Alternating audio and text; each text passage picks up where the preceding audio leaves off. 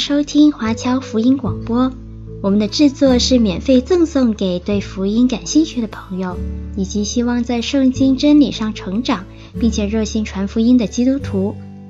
您可以透过电话和电邮向我们索取，或浏览我们的网站 cgbconline.org 来了解我们的最新资讯和制作。您也可以在 Apple Podcast、Google、Spotify 以及 SoundCloud。等各大 Podcast 平台的手机应用程式上搜索 CGBC Online 或加拿大华播来收听华播的制作。我们也欢迎您以自由奉献的方式来支持我们的事工。再次感谢您的收听。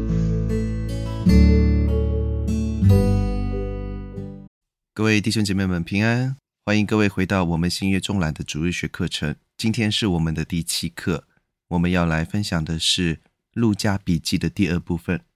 那看到这个题目，相信比较了解新约的弟兄姐妹都会知道，我讲的应该是《使徒行传》这一卷书。我们在前两堂的时候已经讲过了，《路加笔记》的第一部分就是《路加福音》，那有相当一部分的背景在那边已经有介绍过了。那今天我们就可以比较轻松一点，可以更加详细的来看《使徒行传》里面的内容。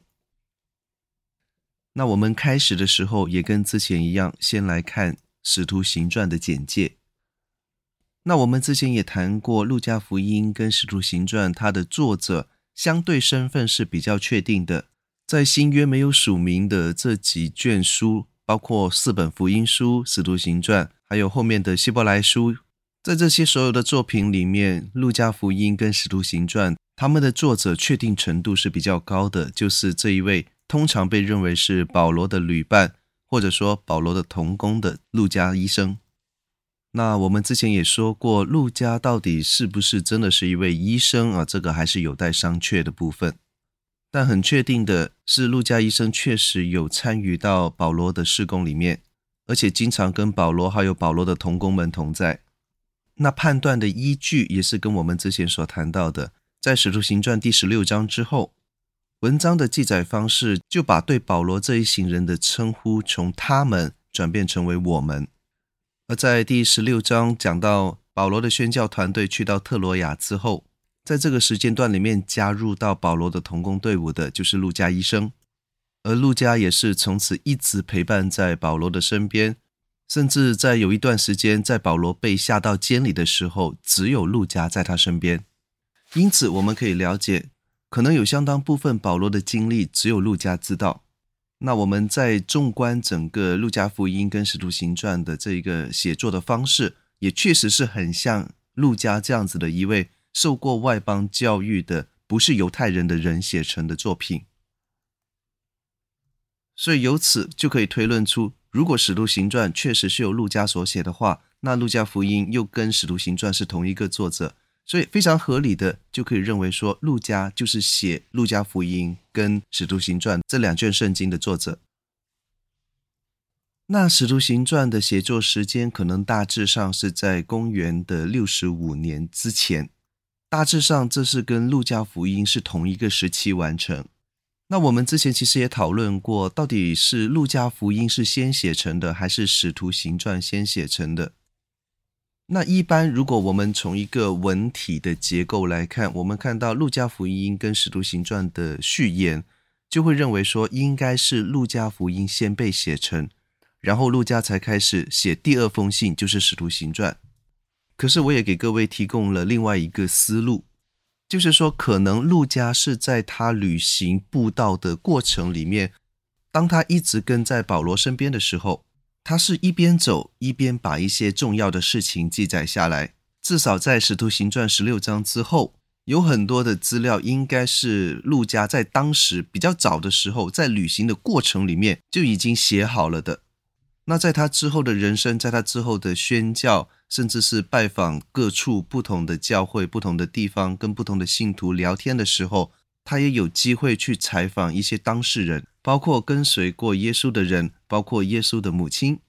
当然也还有在他加入宣教团队之前，保罗的同工，比方说巴拿巴跟马可，然后透过访问这些人，他就可以获得路加福音里面记载的资料，还有在使徒行传前十六章里面的资料。等到他终于有一个时间可以安静下来，把他的笔记整理的时候，他才把这一些比较像是碎片化的资料，按照时间的次序整理成两封信，然后以上下集的方式寄给了那一位提亚菲罗大人。所以，如果你从这个角度来思想，确实，路加福音跟使徒行传，他们这两卷书卷最后完成的版本有一个先后次序。可是里面的那一些资料，到底哪一个先，哪一个后，其实不太好说。那如果是从我的角度来看，使徒行传第十六章之后的一段记载，有可能是路加笔记最先完成的部分。不过，当然，这一些完成的次序只是让大家大概知道一下。本质上，这一些说法并不会影响我们对这两卷书的理解。那我们之前也提过，就是路加福音和使徒行传都是使用相对来讲比较正常或者讲正规的希腊文来书写。那当然，这个就跟这一位作者是受过非常严谨的希腊文化教育有关。前面我们也聊过其他的几卷福音书。马可福音相对来讲还比较像是一个受过正规希腊文教育的人写出来的。马太福音有比较浓厚的翻译的痕迹，看起来它的原文有可能是亚兰文。约翰福音就更加不用说了，它就是用非常烂的希腊文写成的一卷书。那如果我们设身置地，我们回到第一世纪的话，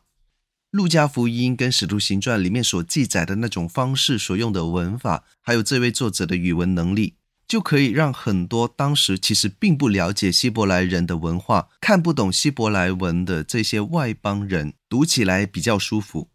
所以很明显，《路加福音》跟《使徒行传》就是写给外邦人看的，而且准确来讲是受过教育、看得懂希腊文的这一些外邦的知识分子来看。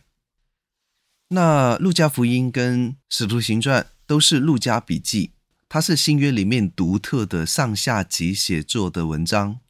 这个就跟旧约不同了，因为旧约里面有好多好多的作品都是上下级，新约里面只有他们是上下级，所以我们在看的时候，我们就要了解《使徒行传》、《路加福音》他们的脉络跟神学是高度的一致。如果我们要了解路加描绘的耶稣基督的形象，我们就应该要参考《使徒行传》里面描述的这些宣教行动想要带出来的效果。因为在《使徒行传》里面的宣教是耶稣基督的事工，是上帝差派耶稣要到世上完成的各种的事情的延伸。那所以，同样的，如果我们要更加了解《使徒行传》，就必须要了解在路加福音里面耶稣基督呈现出来的那一个面相，他到底是什么样的人？他到底是把神的哪一方面的特质展现出来？然后，路加福音的神学又如何影响了这一些在使徒行传里面的宣教行动？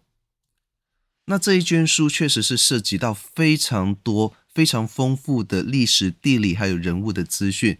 当中有一些特别的人、特别的历史事件，还有特别的地理环境，都是使徒行传独有的，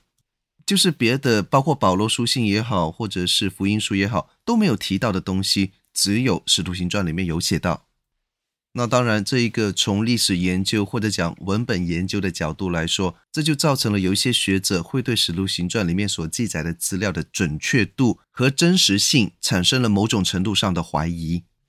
因为从历史文本的研究角度来讲，如果我们要确定一个事件是真实存在，一般是需要有多方的证据互相论证。甚至在圣经里面，我们为了要确认自己理解某一段经文的准确度，一般都要参照上下文，以及参照别的圣经书卷针对这一个议题的论述。经过多重来源的对比之后，我们才能够确定说啊，大概我们这个理解是没有错的。然而，对于使徒行传来讲，因为它很多的资料都是独有的，也就是除此以外别无证据。一方面，我们可以认为这些资料非常的宝贵，因为别的地方都没有提到。可是另一方面，也会让人有一种感觉，说他喜欢怎么讲就怎么讲，因为别人也不知道到底是不是这样子。所以从这个角度来看，我们就可以知道，《使徒行传》可以帮助我们的读者大致上可以了解初代教会的状况，也了解初代的神学是怎么发展的。可是因为他的记载方式，以及路加并不是一个专业的历史学家哦，这点非常重要哦，各位要记得，路加并不是一个受过训练的专业历史学家，所以他在记载的时候用的一些用词，还有记载的手法，其实并没有很专业。那再配合上我们刚刚所讲的《使徒行传》里面有太多的独有材料。就导致了读者会发现，《使徒行传》在历史编年的部分，其实是还蛮容易产生一些争议性的。除了《使徒行传》里面记载的一些事情，好像并没有在其他的书卷、其他的人的记录里面出现过之外，更严重的是，保罗在他自己的书信里面写他自己做过的一些事情，似乎也并没有在《使徒行传》里面被记录下来。那今天我们晚一些，还有下一节课里面会更加详细的读到关于这一方面的一些问题。好，另外一个需要特别留意的点，就是在《使徒行传》里面是非常大量的讲到圣灵，还有圣灵的工作，所以《使徒行传》也被称之为是灵恩程度最高的新约书卷之一，它灵恩的程度甚至是超过了启示录。那其实这个也很好理解，因为启示录严格来讲，它只是一个灵恩的结果。因为它的作者，启示录的作者很灵恩，所以他才看得到异象，所以才把这些异象给写下来。上帝会跟他说话，耶稣会跟他说话，他看到天使打来打去之类的。可是，在使徒行传里面，我们是非常清楚的看到有各种的说方言、教导看异象。在祷告当中，圣灵阻挡他做什么事情，然后驱使他们去做别的一些事情，等等等等。那这一些在我们当代现在来看，都是一些相对比较像是 charismatic，就是所谓灵恩主义的一些行为。好，那我们继续来看《使徒行传》里面的神学主题。第一点也是跟我们之前有讲过好几次了，就是《使徒行传》它的开头。跟路加福音结束的地方是无缝接轨，根本就是一个连续性的记载。所以，如果我们从一个比较宏观的角度来看，路加福音就是在讲耶稣基督还在地上的时候做的事情，那使徒行传就是讲述耶稣基督升天之后这几十年发生的事情。而这两卷书的脉络也是互相的连接，使徒行传是承接了。路加福音当中所谓福音传到外邦这一个主要脉络，只是记载的主角从耶稣转成了耶稣的门徒。那如果我们从所谓的神学跟属灵的角度来讲，这个就是一个传承。过去耶稣在路加福音里面做的事情，现在门徒在使徒行传里面他也要做，而且要做得更多更大。所以我们也看到，虽然在使徒行传里面主要的人物已经改变了。主要的角色已经不再是耶稣，但是耶稣仍然在这一卷书里面充当着非常重要的角色。他仍然是上帝在地上事工的事工主任。所以更加宏观的讲，从路加福音到使徒行传，事工主任还是那一位，仍然是耶稣基督以及圣灵，或者我们讲三位一体的上帝。那在《使徒行传》相当大的篇幅里面，我们看到的是一个犹太人将他自己原本的信仰升华的历程。那这一个犹太人，当然就是我们都很熟悉的这个历史上最伟大的使徒保罗。《使徒行传》里面相当大的部分都是关于保罗的故事。那同样的，在《使徒行传》当中，我们也看到福音工作是有在犹太人的人群当中受阻。犹太人并没有特别的想要接纳福音，但是当福音传到外邦的时候，在一些不是犹太人的群体当中，却是大放异彩，宣教的果效是远比在犹太人群当中要成功。那所以这个也是回应了刚刚所讲到的福音传外邦的主脉络。我们看到在《使徒行传》里面，透过两个主要人物和两个最主要的事件，呈现出一个。外邦人非常乐意接纳福音，而犹太人自己不是很愿意接受福音，这样子的一个景况。那第一个人物跟事件就是彼得在哥尼流归主的这个事件当中所有的作为，还有他领受的启示。这个可以说是从十二使徒的角度来第一次深刻的认知到福音是应该要传向外邦这样的一个意向。那第二个就是保罗自己的亲自诉说，他在会堂里面对犹太人说：“我现在把这个福音传给你们，但是你们不愿意接受。好，从此以后我就不跟你们讲了，我要去跟外邦人传耶稣基督的福音。”那从保罗的说法，我们也很清楚的看到，犹太人对福音的拒绝，导致了福音工作向外邦拓展，从而成就了更大的事。那在这一些的事件之下，我们就看到福音是借着圣灵的工作啊，这个也是回顾到我们刚刚所讲的《使徒行传》，非常强调圣灵的这一个特色。福音借着圣灵的工作，在罗马帝国从东部开始，渐渐的往西边来传播，甚至非常有可能最后确实有传到他们当时所认为的地极，就是西班牙，我们现在的伊比利亚半岛地区。那同样也是呼应了《使徒行传》讲圣灵的特色，在《使徒行传》大部分的记载里面，都可以让读者看到圣灵在这一切事工当中是有绝对的主权。圣灵要你去哪里，你就要去哪里；圣灵阻止你做什么事情，你就不能做某一件事情。所以圣灵有绝对的主权。这些地上的服侍者，当他们处处展示了他们非凡的顺服的时候，他们就是上帝，是圣灵最好的同工。好，那我们接下来也就看一下，在《使徒行传》里面最重要的一段记载，就是保罗的三次宣教之旅。当然，现代的圣经学者会更加倾向认为说，保罗其实不止进行过三次的宣教之旅，因为现代一般认为说，保罗他在《使徒行传》最后被捕的时候，并不是他最后一次被捕。在《使徒行传》这一卷书结束了之后，保罗应该是有被释放，然后他可能进行了他第四次的宣教之旅。但是无论如何，在《使徒行传》里面，我们只看到了三次，那这三次就组成了《使徒行传》相当重要的部分。保罗第一次宣教是在《使徒行传》的第十三章到第十四章。那各位如果现在可以看到这一个地图的话，你就大概可以了解。其实他第一次宣教的时候去的地方并没有很多，那就算没有的话，你其实也可以翻到你现在的圣经最后的几页，应该一些比较经典的圣经版本就会有这个保罗三次的宣教之旅的地图，我们就可以对照来看。保罗第一次宣教的时候，他出发的地点在叙利亚的安提阿，然后往南经过西流基，坐船去到塞浦路斯。然后再去到了庞费利亚的别家，然后往小亚细亚几个重要的城市去进发，包括比西底的安提阿、以哥念、路斯德，最后到达特匹。然后他沿着原路回来，去到一个跟别家很靠近的港口亚大利，再从亚大利坐船回到叙利亚的安提阿。那我想在这边可能比较需要留意的是，保罗他们出发的地点是四大基督教名城的安提阿。这一个安提阿城是在叙利亚，那在小亚细亚那一块还有另外一个安提阿，就是比西底的安提阿。所以各位在读经的时候，这两个地方不要混淆。叙利亚的安提阿在基督教历史当中是有比较重要的地位。到后来，基督教在罗马帝国合法化，而且成为国教之后，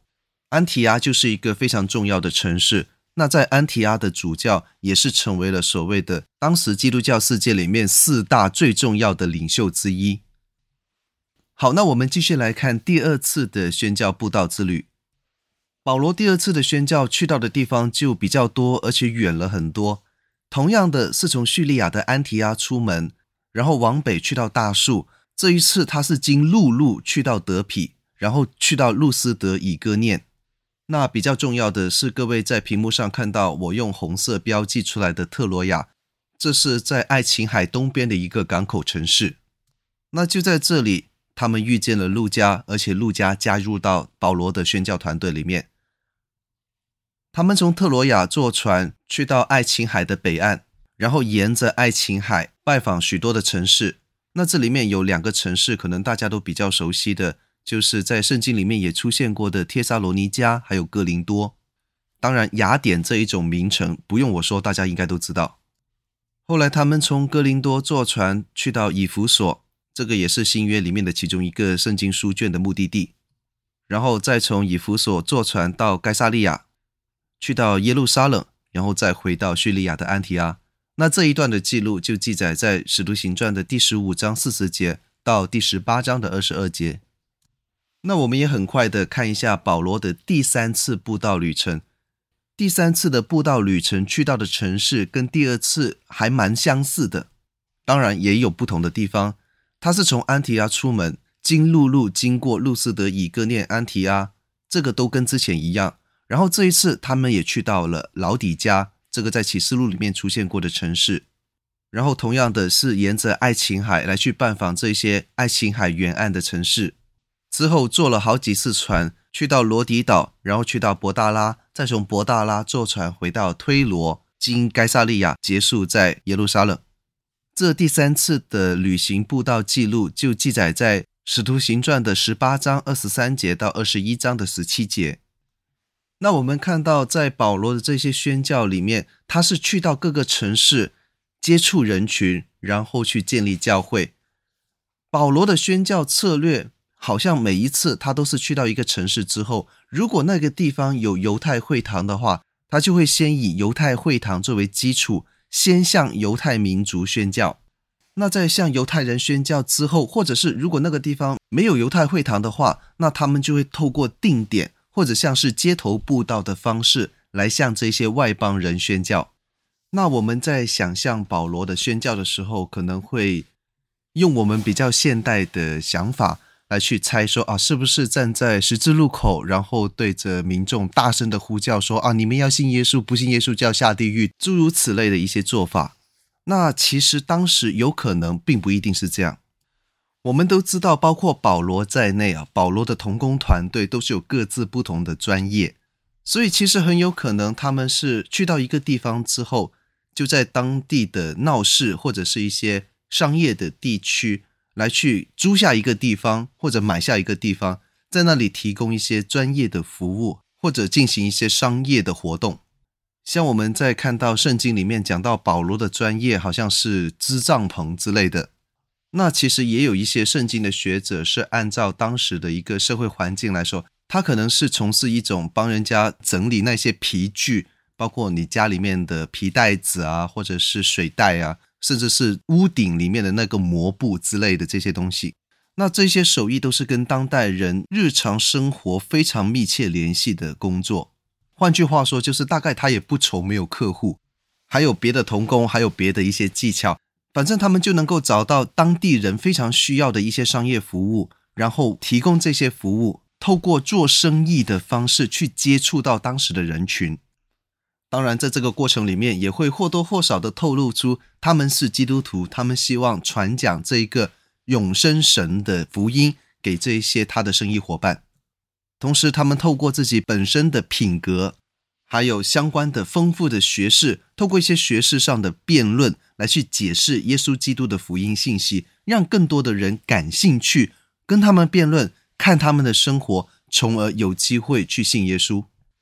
那当他们积累到一定的信徒量之后，他们就可以建立教会，然后他们就可以离开这个地方，离开这家教会，去到下一个需要福音的地方。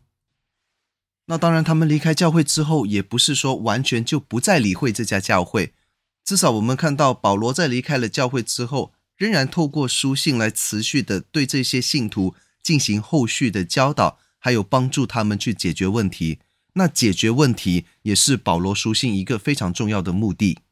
当这些新信主的基督徒，他们有一些信仰上的问题，或者是他们在教会管理上出现一些毛病的时候，保罗就会非常适时的提醒他们，应当如何靠着信心来去做基督徒当做的事情。好，那在讲完了这一些使徒行传的内容介绍之后，我们也来看一下使徒行传有可能会产生的一些疑问。这卷书的名字叫《使徒行传》，那我们应该要把它当成是一个历史记录，还是一个布道的材料？这两者听起来好像还蛮相似的，但是其实有很大的不同。历史记录某种程度上来讲，我们会认为是比较客观的、真实的反映当时的现况，不管好还是不好，我们就会把最真实的状况展现出来。当然，我们讲 histography。就是写历史的这种学问，一定是带有某种程度上的 bias，带有某种程度上的偏见和偏好，不太可能做到完整的客观，可是相对来讲，历史记录是比较不带感情的，比较没有喜好的，把一些事实记载下来。但是布道材料就不一样，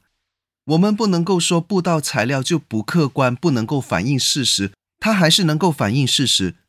只是他在写作的时候或多或少的带有一些对教会、对基督教相对来讲比较友好的感情色彩在这当中。也有可能是进行了某种程度上的美化，一件事情可能本身只是平平无奇，就会把它写成好像是对教会一个很大的进步，然后可能也会或多或少的隐去当中的一些比较不好的方面。那在描述到一些宣教士的苦况，他们所面对的困难的时候，或许也会进行某种程度上的夸张化。所以，《使徒行传》到底是一个历史的记录，还是一个布道的材料？这个是一个有待商榷的点。那在圣经学术界啊，各位还记得我说，圣经学术界通常就是指那些不是基督徒的学者哈。那他们跟基督徒的学者之间有一些主要的分歧，主要有三个方面可以呈现。首先是当他们在探讨保罗生平的这一个话题的时候，他们的争议是说，我们应该要更加看重保罗自己的阐述，就是透过保罗书信，保罗写关于他自己的事，这个作为主要的资料来源，还是说我们要更加看重一个旁观者、一个同行者的记录，也就是我们今天学习的《使徒行传》？这个问题的答案可能对很多的弟兄姐妹来讲都很容易回答，好像很自然，我们应该要看重这一个当事人本身他自己的论述。就是保罗书信里面的资料。可是各位，请听我举一个例子好了。假如我在教会里面有一个童工，他是几乎每个礼拜都要跟我一起来去服侍，我们有做过很多很多不同的事工。那他跟我之间也常常在讨论事工相关的一些事情。而我自己本身可能是有写日记的习惯，我喜欢把一些我觉得很重要的事件把它记载下来，把我一些想法也写下来。记在我的日记本里面，收在家里。那有朝一日我死了，我回到天家，这一位童工觉得说，嗯，这个传道人他好像做过的一些事情，还蛮值得我们把它记载下来的。我不说有做过什么太伟大的事情了，就是把他做错过的事情写下来，好像也能够警醒后人，让后人不要犯跟他一样的错误哦。这样子好像也蛮不错的。好，那当这位童工帮我写了一个传记之后。我的家人，比方说我的儿子好了，那他看到这个传记之后，他可能会觉得说，我爸爸好像不是你的传记里面描述的这样子的一个人。那我的儿子就会拿出我的日记来说，哎，你看，你说我爸在什么什么时候做了什么事，他当时的心态是如何？可是我爸的日记上不是这样子写的，这个时候他应该是做了另外一件事情，或者他的心态可能是另外的一个导向。好，那问题来了，到底读者是应该要相信这一位每个星期都跟我在一起，每个星期都跟我做很多很多不同的事工的这一位，了解我、了解我的事工、了解我的意向的同工呢？还是我自己写的这些日记？其实这真的是一个问题。我在写日记的时候，可能会漏掉一些别人认为很重要，但是我觉得好像不太重要的事，或者我有可能去修饰了我内心的想法。甚至很有可能是我写下来的这些文字，后人在读的时候理解错了，把它想到另外的一个导向去。那在这个时候，同工的记录、第三者、同行者的记录就显得更加的重要。另一方面，这一位同行者的记录也可能因为他自己本身的感情、他的看法会跟我不一样。所以他在对待某一些事情的态度里面，可能跟我真实的想法，或者我真实做过的事情带来的后果，他有不同的见解。所以其实这两种的记录都是非常的重要。那两种都是在所谓的 historiography，就是我们在历史学上被视为是重要的资料来源。那除了这个第一点之外，接下来就是跟我们刚刚所讲到有一点点的类似。陆家，如果他真的是作者的话，我们都知道他的写作是带有非常明显的神学上的意图，就是我们之前一直在强调的，他是希望让外邦人看到福音要传向外邦，外邦人也可以承受福音。犹太人不要这个福音，他们不要就算了，我们也因此可以得到福音的祝福。那当我们知道他有这样子的神学意图，他有这样子的写作目的的时候，会不会路加是因为要刻意做某种程度上的宣传而做出了一些的修改呢？这些修改不一定是说要歪曲事实或者颠倒是非，可能只是把一些事实美化了一点，像刚刚所说的，把一部分的真相把它强调起来，可能本身在当时那个事件并没有那么重要，可是在他的记录当中，这个事情就变得非常的重要。那其实我们也真的不能够排除有这种可能性。那最后，即便不是因为作者有刻意修改过这些事实也好，那在陆家访问还有把这一些事件记载下来的时候，会不会因为受访者记忆错误，所以导致了出现一些错误的信息呢？那这个就真的很有可能，因为陆家大部分的资料都是透过访问或者是参考之前的福音书而得出来的。路加福音里面所有的事情他都没有经历过，使徒行传前半段的历史他也没有经历过，这些资料他怎么来的？是谁告诉他的？告诉他的时候有没有讲错了什么事情？那这些当然现在都是无从考究。所以从这个角度来看，当我们再一次回看使徒行传这一卷书的时候，我们就会问：如果使徒行传里面对保罗布道的记录有错误的话，当我们真的想要去重构真实的保罗生平的时候，我们该怎么做？这个课题我们在下一堂的时候会更详细的讲。那之所以有人会问这个问题，就是因为在使徒行传当中有很多别的地方没有记载的事件。同样的，在保罗书信里面，保罗也有说过他自己有做过一些很特别的事情，但是在使徒行传当中并没有这样子的记载。那这部分的记录就包括了《哥林多前书》第十五章三十二节里面讲到他在以弗所跟野兽战斗的故事，还有《哥林多后书》一章八节在亚细亚遇难，《哥林多后书》二章一节、十二章十四节、十三章一节里面提到的那个伤心的哥林多之旅，还有在《哥林多后书》十一章二十四到二十五节，保罗说他自己被打过多少多少次，减去一次，这个记录在《使徒行传》里面也没有出现过。还有比较重要的，就是加拉太书第一章、第二章里面，保罗自己说自己在阿拉伯沉寂了一段时间，还有他在之后跟彼得之间的冲突都没有在使徒行传里面出现到。那对于这几个使徒行传没有记录的保罗布道事件，教会现在比较常用的解释就是说，使徒行传并不是一个完整的保罗宣教记录，或者讲保罗的生平。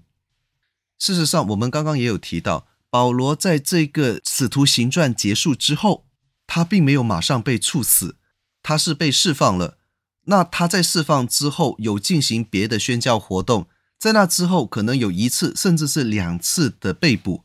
那所以严格来讲，保罗可能有被捕超过两次以上，三次、四次可能都不奇怪。在使徒行传结束的那一次被捕，到他后来最后被捕，然后殉道。这两个事件之间到底隔了多少年？其实并没有一个定论。可能在这个时间段里面，保罗做了非常多的事情，也有了更多的经历。甚或是他什么时候写那些保罗书信，到底是在这个时间段里面写，还是我们现在惯常认为的，在使徒行传进行的过程里面写的所有的保罗书信，在圣经学术界也还是一个未定之天。所以，比较简单的说法就是，这个答案我们不知道。加上像我们开始的时候所说，《使徒行传》它并不是用一个非常专业的历史手法，一个很严谨的编年史记载编写方式来写成的。《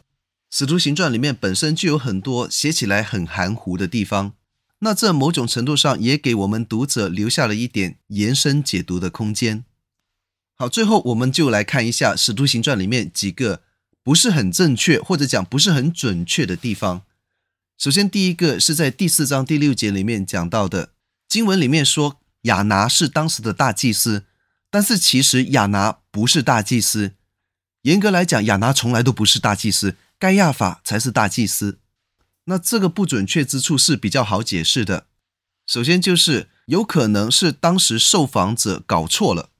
因为这一段经历不是路加的亲身经历，所以他当然不知道。他要问当时的目击者，他才知道有这样子的一个故事。而且对于陆家一个外邦人来讲，他怎么知道你什么大祭司、小祭司？肯定是当时的犹太人告诉他的。那这个，那这个受访者可能讲错了，也可能是他讲的希腊文太烂了。那我想大家也知道，希腊文这一种语法结构非常的复杂，主格受格有非常严谨规矩的这种语文，讲错一两个字或者发错一两个音，出来的意思就完全不一样了。那所以也有可能是当时的这一位受访者，他的希腊文没有太好，讲错了，让路加误会了。那同样的理由也可以应用在第五章三十六到三十七节，在那里讲到有两个犹太人的反叛军领袖，一个叫丢大，一个叫加利利的犹大。那他们出道的时间说反了，那当然这个也很可能是受访者他自己就搞错了，再不然就是当时说话的人口误。反正无论如何，这种程度的错处或者讲不准确之处都是可以原谅的。十一章二十八节里面讲到，Claudius 他的统治期间发生过一次大饥荒。那使徒行传的记载好像跟历史学上的记录时间上有一点出入，那这个当然就比较难解释。不过也有一些解释的方法，就是说，其实当代的纪年方法是不是跟我们现代一样，就是一年三百六十五天？那这个可能也是有一些可待商榷的地方。当然，还有比较重要的就是第六章第一节、十二章第一节、十一章二十七节，还有十九章二十三节这几个地方时间间隔都非常不准确。就是说，谁谁谁在哪里住了几年，后来又发生了什么事，去了哪里，又在哪里待了几年，这样子。那这样子很自然，读者就很难去精确的计算说。保罗的施工团队到底是做过什么事情，在哪里待了多久之类的？现在各位在网络上看到的这些保罗的宣教之旅，或者讲，甚至是我们这个主日学里面讲到保罗的生平，有相当一部分的数据年份都是猜的。那使徒行传会写成这样子，还是跟我们之前说的那样，路加并不是一个受过专业训练的历史学家。他不像当时一些比较著名的历史学者，像是犹太裔的 Joseph，还有比他们晚大概一两个世纪的教会历史学家尤西比乌。那他们当然是很专业的历史学者，他们不会用这些啊谁谁谁在哪里住了一段时间之后再做了别的事，这种这么含糊的用词。那在这些不准确之处，最重要或者讲最受争议性的，就是他跟加拉太书第一章第十五节。到第二章第一节里面提到的，保罗说他经过的那十七年，你怎么凑都不能够在使徒行传里面凑出来。那当然有一些的学者就会认为说，可能就是当时加拉太书写错了，或者是别人在抄加拉太书的时候把它抄错了。其实不是十七年，是七年，或者是十七个月。那这些我们就不在这里多做评论。总之，我们在看完整个使徒行传的概况之后。我还是希望跟各位弟兄姐妹来讲，《使徒行传》虽然可能当中有一些争议性的部分，可能有一些的记载让我们觉得有一点疑惑，但是《使徒行传》还有《路加福音》，它带出来的那个信息是非常的明确，它也是很明显的向众人传达外邦人要承受福音这一个神学主题。当然，它也展现了在初代的教会早期的信徒，他是怎么样看待这一个基督信仰。他们是如何在爱中、在信仰当中互动？那这一些对我们现代的信徒来讲都是非常重要、非常宝贵的资料，也很值得我们去深入学习。当我们把关注的重点放在这一些属灵的教导上的时候，其实其他的那一些我们看起来好像是细枝末节的一些不是很准确的地方，就会显得更加的不重要。假如我们真的是很想探究这些细节的话，当然欢迎大家。去找更多的资料，去深入的学习神学。也许最后不一定真的有一个很确定的答案，但是我们知道，当我们回到天家，去到上帝的面前问上帝的时候，他就可以给我们一些非常准确的答案。好，那我们今天的课程就到这里结束，感谢各位的收看跟收听，我们下集再见。